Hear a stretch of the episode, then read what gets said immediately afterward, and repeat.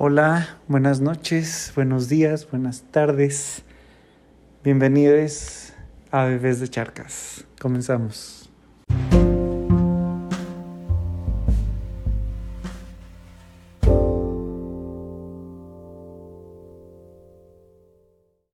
Otro miércoles de Bebés de Charcas, otro miércoles extrañando a mi a mi único mi ¿qué? Tú, mi complemento, mi media naranja, a mi Karina bebé. Espero que esté partiéndola. Ay, en estos momentos este, estamos acabando los dos las residencias médicas, ella en patología, yo en medicina familiar.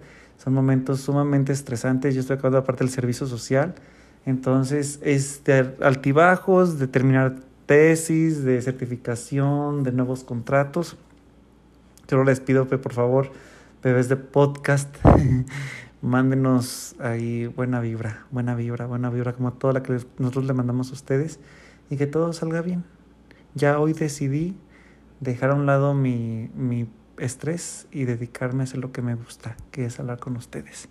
Y para, yo quería, yo quería para hablar con ustedes, eh, hacía solas, temas que me brincan, temas que me que pueda hablarlas, mm, aparte de que hablarlas mm, no solamente desde mi privilegio, sino hablarlas desde, desde mi experiencia personal. Y creo que este tema es muy, muy, muy, muy, muy, muy importante. Entonces, el día de hoy vamos a hablar mmm, bebés, bebés de homofobia. La homofobia yo creo que debo empezar a hablar desde uno de mi desde mm, yo mismo desde mi experiencia personal. Y realmente yo creo que yo desde que tengo recuerdos el primer recuerdo que tengo de mi vida es el nacimiento de mi hermana que eso fue cuando yo tenía cinco años. Y recuerdo que desde ese momento este, hay videos y hay momentos grabados en mi mente en el que yo bailaba en puntas, que yo me juntaba con niñas, que yo de repente abrazaba de una forma diferente a mis amigos. Y todo eso se reflejaba, y tanto se reflejaba que mis papás, bueno, no mi mamá, mi papá sobre todo, era de que habla como hombre, para como hombre, camina como hombre, todo. Era una constante, una constante, una constante es en mi vida. Y hasta cierto punto también al crecer en un seno de una familia así y yo realmente creer lo que se me estaba diciendo, también yo tenía cierta miedo o aversión a esas cosas, a esas cosas que a pesar de que yo era esa, eso, yo decía así de que yo cuando lo veía en otras personas, por ejemplo en otros niños como este con ciertos caracteres femeninos, o así, yo tenía cierta aversión, pero porque eran simplemente un espejo de lo que estaba viviendo y por lo que mi misma psique no podía permitir o ver en otros lados. Entonces yo creo que el camino de la homofobia sería, este, o bebés de homofobia no podría empezar sino es hacer desde un ejercicio confesionario y propio de lo que yo fui homófobo, fui homófobo y puede que siga siendo homófobo en unas partes de mi vida, no puedo dejar de pensar, por ejemplo, este, que me encantan ver las, la, la homosexualidad, los espectros, espectros de la homosexualidad en todas las personas, pero sin embargo en mí a veces no he sido tan amigable con mi propia homosexualidad, este, ya sea desde mi cuerpo, ya sea desde mi expresión de mi sexualidad, ya sea desde eso, no he estado, siempre no he estado en una posición de, de, de comodidad. Recuerdo que cuando ya estos despertares pues estuvieron siempre presentes, pero ya cuando empecé a sentir realmente sentimientos amorosos respecto a una persona de mi mismo sexo, yo este me asusté, me asusté, tenía mucho miedo y tenía mucha culpa.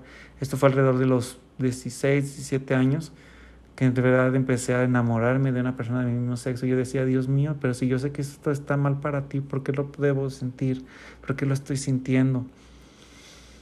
Y, y muy diferente a lo que la mayoría de las personas han vivido este, en una sociedad como la nuestra, muy mexicana, muy panista, muy católica, y yo siendo una persona, un tapatío alguien de Guadalajara, decidí hacer lo que más creía que se podía en su momento. No tenía la suficiente valor, no, simplemente no quería decírselo a mis papás, pero quería que alguien me escuchara y que hasta cierto punto alguien me validara lo que, lo que estaba sintiendo.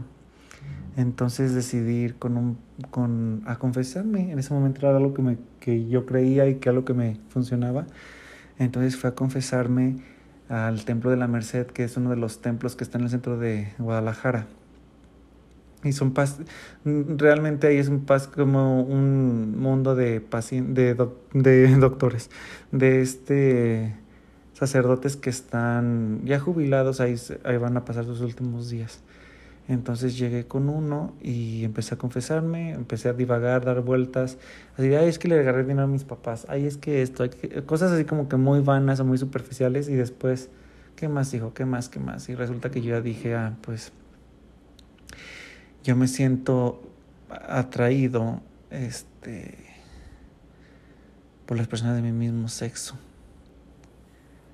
Y él me dijo, hijo, ¿y tú qué te dedicas? Que soy estudiante. Ya para eso yo ya tenía 18 años, 18, 19 años, y este, yo ya estaba en medicina. Y dije, soy estudiante de medicina. Y me dije, ¿sabes qué, hijo? Te voy a decir algo. Se, el Señor, como Dios lo dio a entender, se para, me agarran las manos. Y, o sea, y ya no, no estábamos bajo esta cortina que hay de confesionario, no estábamos como que frente a frente. Y me dice, hijo, este, estas manos, tú encomiéndate a Dios, tú encomiéndate a Dios, estas manos van a ser instrumento de la voluntad de Dios. Nunca vas a ser Dios, vas a ser parte del plan, como cualquier persona. Pero esas manos van a hacer eso. Y yo sé que eres una persona buena. Y si tú actúas desde el amor, desde el amor puro, que no quieres hacerle daño a nadie, no importa, el amor es amor. Lo prometo y lo juro que esas cosas me dijeron en ese momento. Yo me solté a llorar y me sentí totalmente agradecido y bendecido y como que en paz con Dios y con la vida. No por, a lo mejor ahorita ya puedo decir y probablemente este, esto resuena mucho en mí justo ahorita que ya tengo más trabajado muchas de mis cuestiones. Y me doy cuenta que no necesito la validación de afuera, necesito más la validación de adentro. La que yo me doy, yo me puedo poner la estampita, la estrellita en la frente. Sin embargo, en ese momento abrazo a la persona que era y lo necesitaba muchísimo. Y necesitaba más que lo que yo creía que era el vicario de, de Dios en la tierra, pues dijera que estaba bien y que aceptaba y validaba y que me aceptaba, aceptaba mi existencia. Entonces eso fue uno de los procesos más importantes para, para quitar ese miedo que tenía a mí mismo. Y ya sobre eso, pues, este, subsecuentemente obviamente con, la, con el trabajo de una psicóloga que besote donde quiera que esté la doctora. Este, estaba haciendo su trabajo, su servicio social en la prepa 2. Este, ya después fue el proceso con mis amigos, con mi familia. Y el hasta el día de hoy, 10 años después de eso, que estoy viviendo la época o la etapa más plena y feliz de mi vida, siendo plenamente quien, soy. Y sin miedo a mis potenciales y sin miedo a lo que quiero y busco en mi corazón y mi alma quiere y necesita.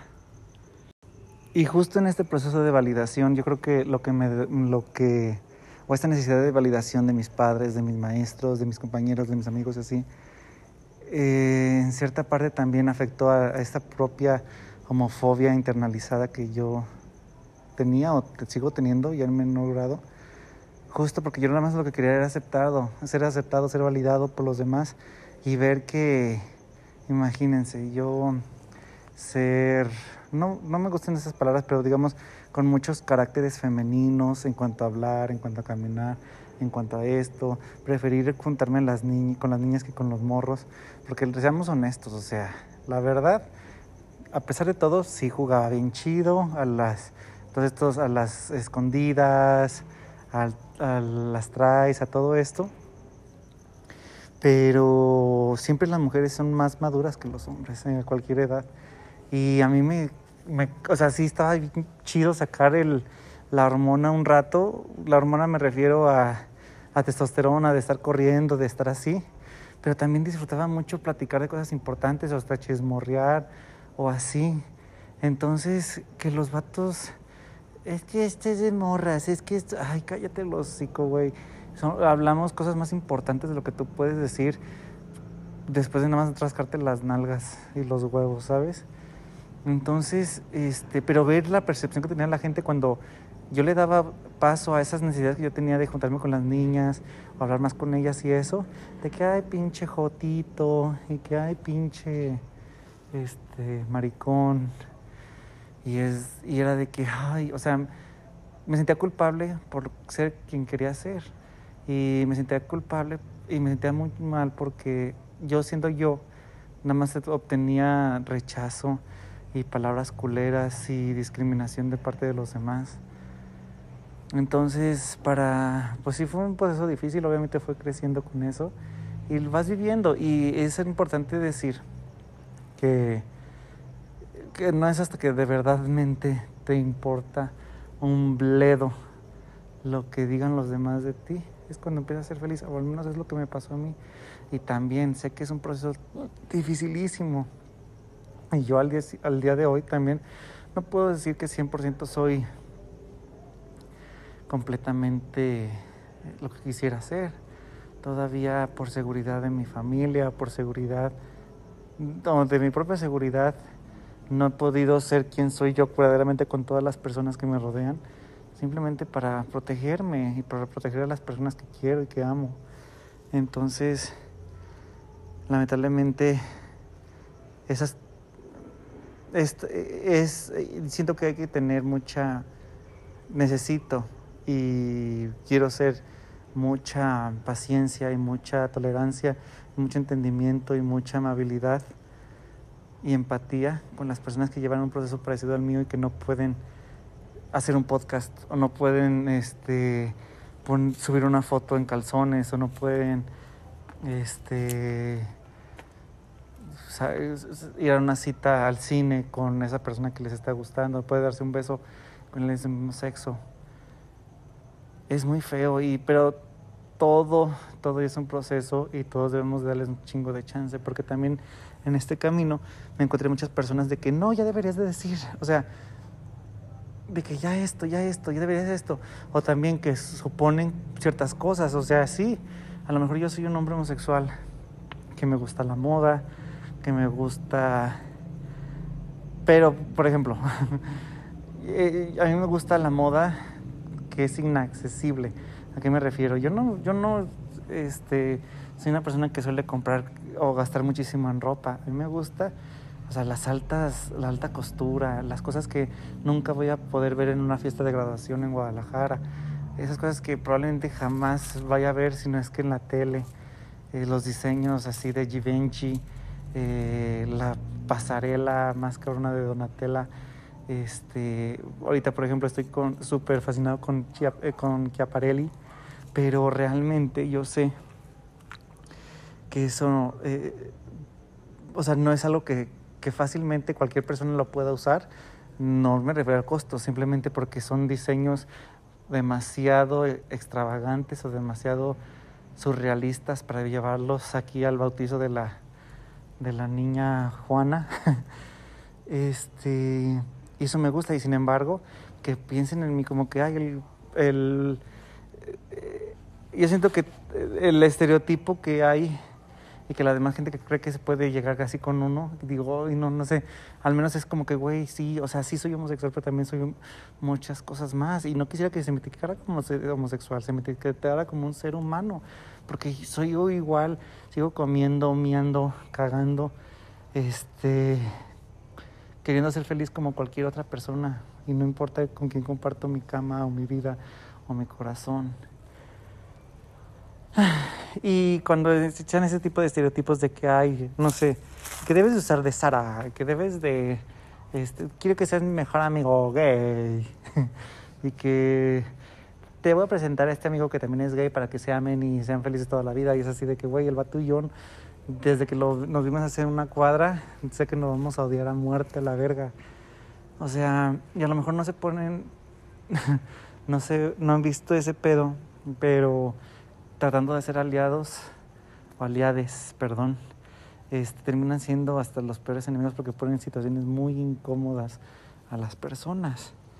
Y pues no es culpa, yo sé que no es su culpa, pero es falta de empatía y falta de decir, ¿sabes qué, güey?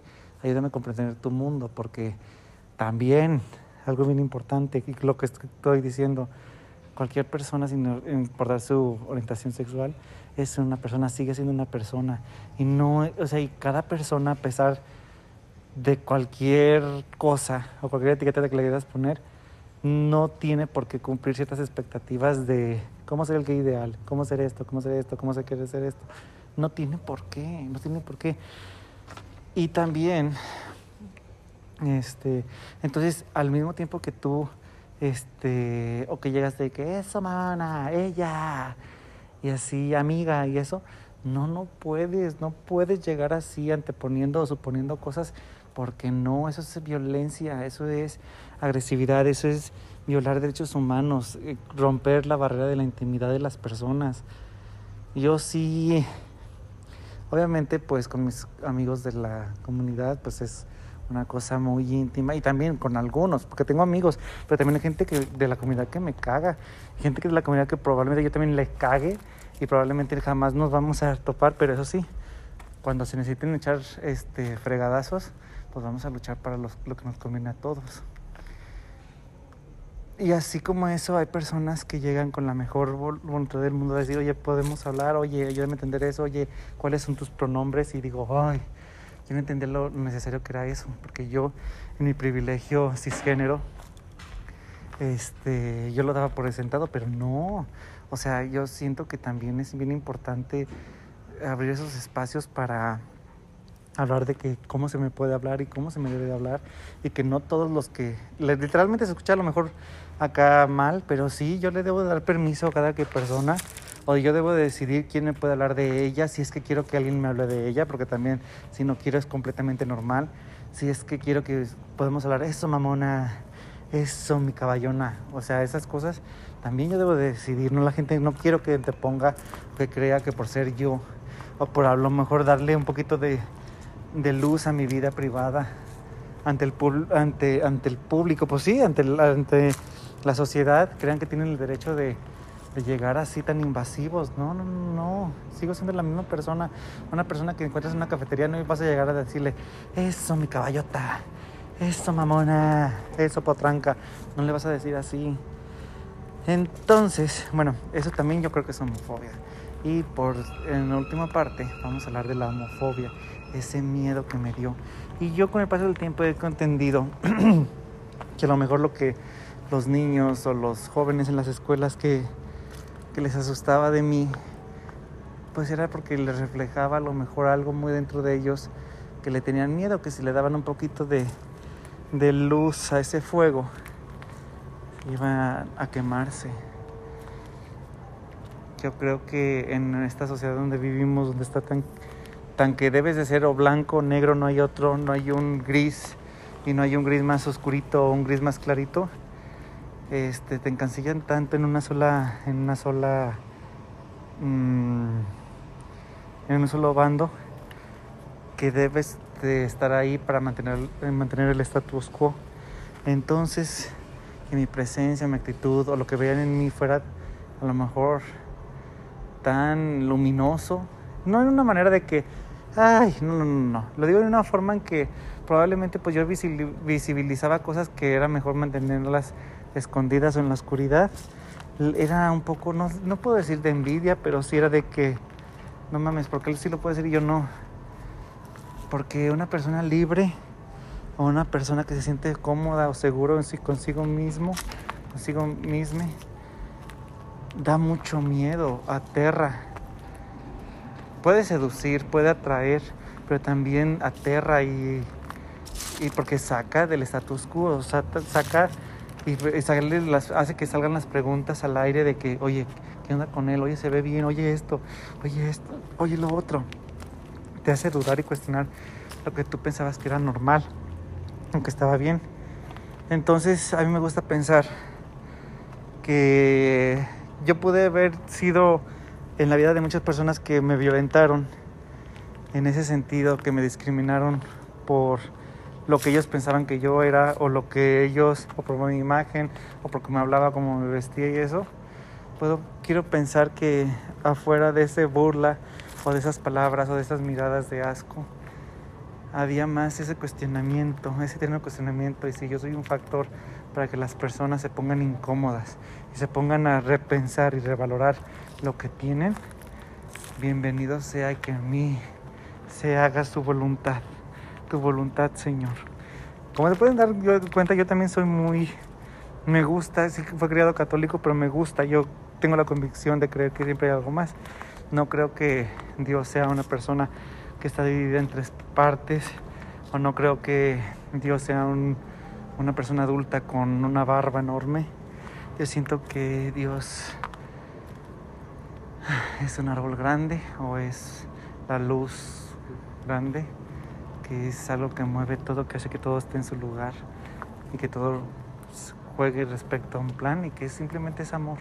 Amor, amor y se complementa de una energía femenina y Dios es a la vez Dios, diosa y diose. Y es amigable y es proveedor y es riquísimo. Entonces, por eso mucha gente también dice, ¿cómo un homosexual puede hablar mucho de Dios o creer en Dios? Güey, ¿por qué no? Yo quiero creer y yo quiero y me convence y me satisface esa idea. Justamente muchas personas, no sé, a veces suelo ir a misa o suelo este, tengo, por Dios, tengo muchos tatuajes alusivos a la religión. Y mucha gente así, es que no lo puedo creer. Güey, porque pues tu mundo está cerrado y ojalá que me veas te cuestione lo que crees que es normal o que le pertenece a cada tipo de personas. Y dice, existo, y existo y estoy dispuesto a ir por mi lugar y validar yo mismo mi propia existencia ante todos. Porque valgo y creo que soy una persona buena y soy un ser humano y está bien chido, está bien chido y la vida me ha llevado llenado de momentos increíbles y de personas increíbles y me ha llegado a, me ha llevado por caminos que terminan en logros muy fuertes, muy chidos y digo, no manches, por supuesto que se puede, por supuesto que a pesar de la discriminación, de las miradas, de lo que quieras, de que hay el doctor esto, hay el doctor baila, hay el doctor es medio, tú sabes, esos pinches comentarios horribles. Existo y puedo, y puedo más que cualquiera uno de ustedes. Perros, ¿qué? Y así como hay personas, nada más quiero hablar del espectro gay, que es el que conozco, no puedo hablar por alguien más. No puedo quitarle más voz a las personas, a nuestros grupos vulnerables, porque ya es suficiente nos han quitado los hombres heterosexuales. Pero yo les puedo decir, los hombres heterosexuales cisgénero, pero yo les puedo decir que este hombre homosexual, sí, que puedo estar, que sí soy mestizo, pero soy un poquito más blanco, que tuve acceso gracias a mis papás a, terminar una carrera, a hacer una especialidad, o sea, agarrar un posgrado. Desde mis privilegios y desde esto, puedo decirle que todo es posible y que, y que todos importamos y que todos somos válidos y que no puedo decir que todo el mundo es gay, no lo creo, yo realmente no creo que sea, simplemente creo que hay un camino de que todos queremos ser felices y todos queremos llenarnos de la experiencia que es la vida. A muchos nos lleva por unos caminos, a otros por otros, pero lo que el corazón es desde el momento en que empieza a latir. El corazón busca y yo puse mucha resistencia mucho tiempo y ahora desde ese ratito que dejé llevarme he llevado a cosas que me siento tan agradecido y tan feliz que solo queda quedarme callado respirar y sentirme merecedor, pero también así como que quieto, inmóvil ante la grandeza de lo que viene. Lo traté de abordar de la forma más conveniente, más ligerita para mí. No quiero dar más, no quiero mm, herir a otras personas que a lo mejor en su momento pues era lo que tenían y gracias a Dios han cambiado o puede que no hayan cambiado con eso. Obviamente yo, yo viví eh, las palabras que ustedes me puedan decir, que ustedes ya saben. Este, y que la gente cree que puede ir diciéndole a la gente y que no va a ver una reacción o que no cambias el sentido de las personas. Yo no puedo escuchar al día de hoy la canción de... En las tardes la ponían la de... De Molotov, ya saben cuál canción. Se me hace la canción más sin buen gusto y sin necesidad de nada en toda la historia. Eso sí, lo siento. Se me hace transgresora, se me hace burda, me, me despierta ansiedad. Es un detonante de mi ciudad esa canción si la escucho. Gracias a Dios ya no la escucho tan seguido. Pues también yo, yo supe poner mis límites y supe este, conservarme y cultivarme. Este, pero sí, sí, sí, sí si es que les puedo aconsejar algo y si quieren seguir mi consejo es no se tomen libertad y si no te pongan no te pongan o no piensen o prejuzguen a una persona. Si se fijan en esto, nunca dije eso, si se es gay o no. Cualquier persona, damos, tenemos la oportunidad de la gente de cagarla o de llevarnos un buen sabor de boca porque no podemos llenarnos de estereotipos. La vida es semejantemente fuerte y transgresora y de golpes y de tomar decisiones como para todavía nosotros cerrarnos las experiencias.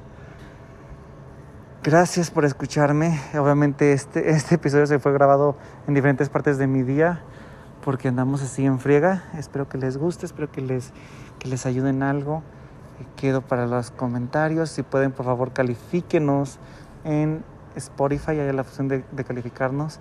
Manden muy buena suerte, les deseo que sea lo que estén viviendo, la luz de el universo, Dios, Alá, los ovnis, lo que tú creas, la madre naturaleza, Pachamama, llegue y te ilumine, te lleve donde tengas que llegar y que te dé fuerza para aguantar todos los putazos de la vida.